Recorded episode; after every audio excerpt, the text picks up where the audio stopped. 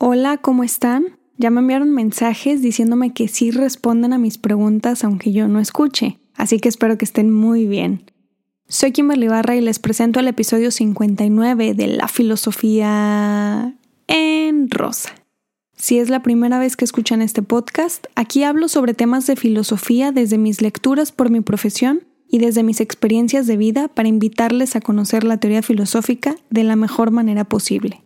Y antes de pasarnos al episodio de hoy, les comparto que pueden adquirir mi libro en www.lafilosofiaenrosa.com. Les enviaré con mucho cariño un ejemplar autografiado. Comenzamos el episodio. Personas influyentes.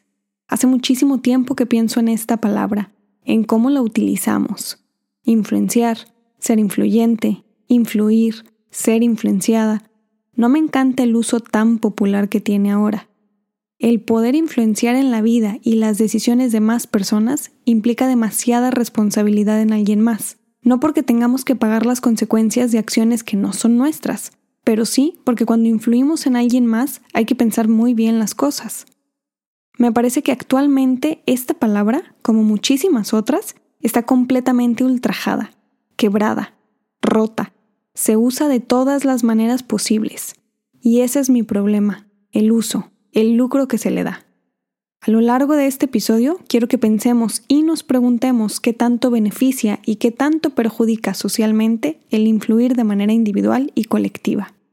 Tenemos la capacidad de influir en la vida de otras personas y esto genera ventajas y desventajas en el sistema bajo el cual nos desarrollamos. Esto se da en absolutamente todas las sociedades, solamente que de distinta forma y práctica. Las personas generamos grupos, es parte de nuestras relaciones humanas, es natural. Hasta este punto podríamos considerar que es una de nuestras condiciones, influir y ser influenciadas. Estamos en una época donde la influencia se mantiene. Lo observamos en muchísimos aspectos de nuestra vida, y estoy completamente segura, con lo que sé de historia, que esto ha sido siempre. Si yo intento recordar mi infancia, seguramente vendrán recuerdos a mi memoria donde de alguna u otra forma la masa ha sido manipulada y dominada para que sus decisiones estén bajo la influencia de algo o alguien. Piensen en su niñez y traten de recordar. Actualmente eso sigue. La diferencia con la influencia del pasado y la de ahora es que antes no te daban tantas herramientas y no era tan fácil pertenecer a la parte que influía en la humanidad. Ahora basta con tener un teléfono celular en la mano para que cualquiera se arriesgue a jugar en alguna posición. En la Grecia clásica, Sócrates fue condenado a muerte tomando cicuta porque se consideró que corrompía a los jóvenes, porque su forma de pensar y de ser en la polis influyó en que los adolescentes cambiaran sus actitudes. Y si no tienen idea de lo que estoy hablando, pueden escuchar mi episodio número 11 titulado Muerte Segura.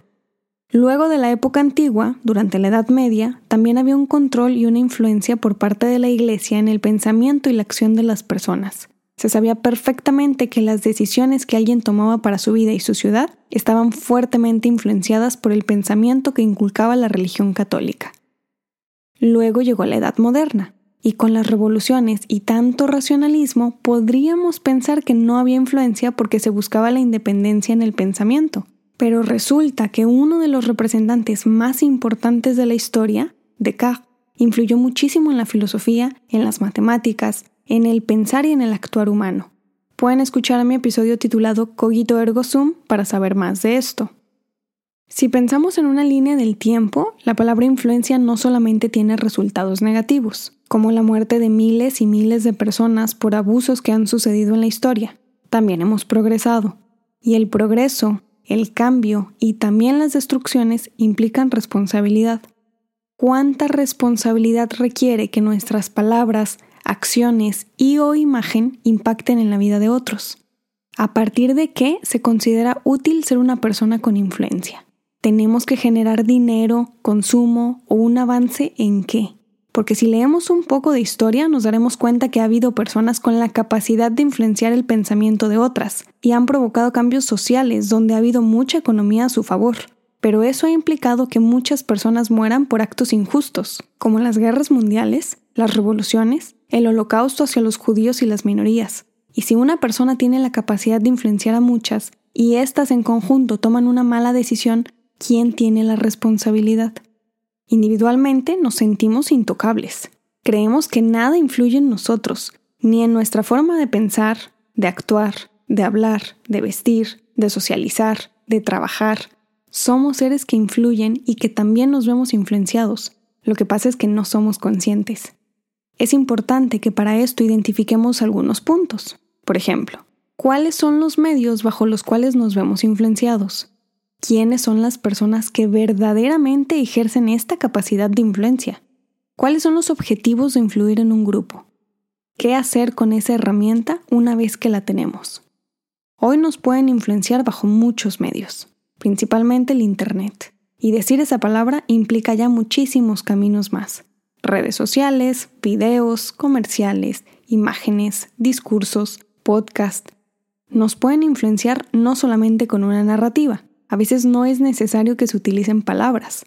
También desde el uso de una imagen se puede ejercer la capacidad de que alguien actúe de una forma esperada.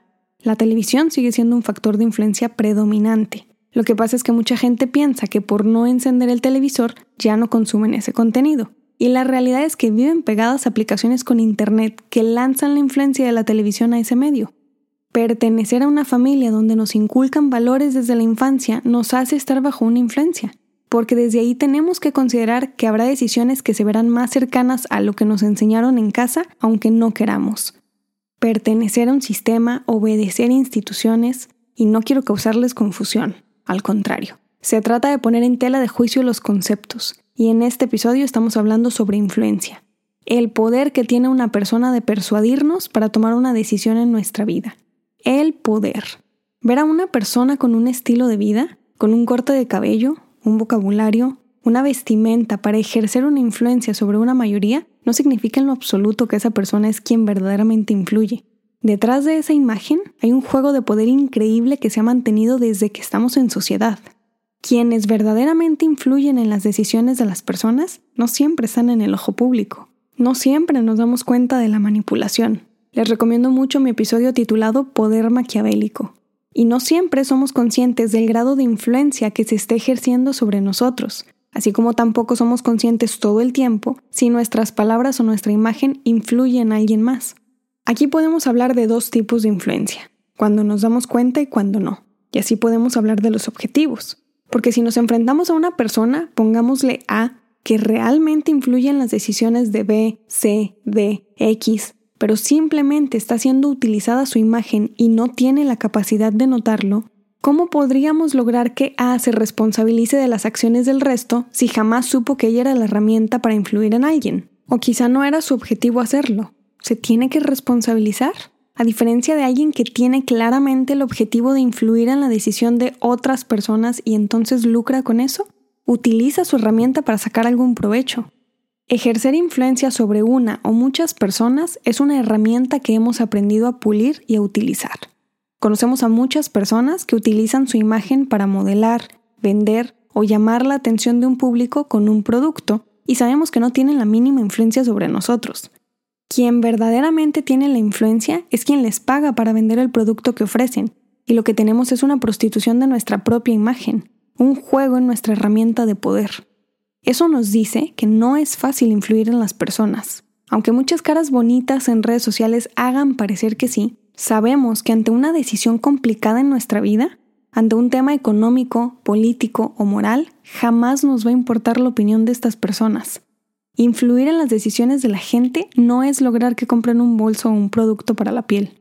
Influir en las decisiones de alguien más seguramente es lo más complicado que hay, porque cuando nos toca enfrentar la consecuencia siempre queremos lo mejor.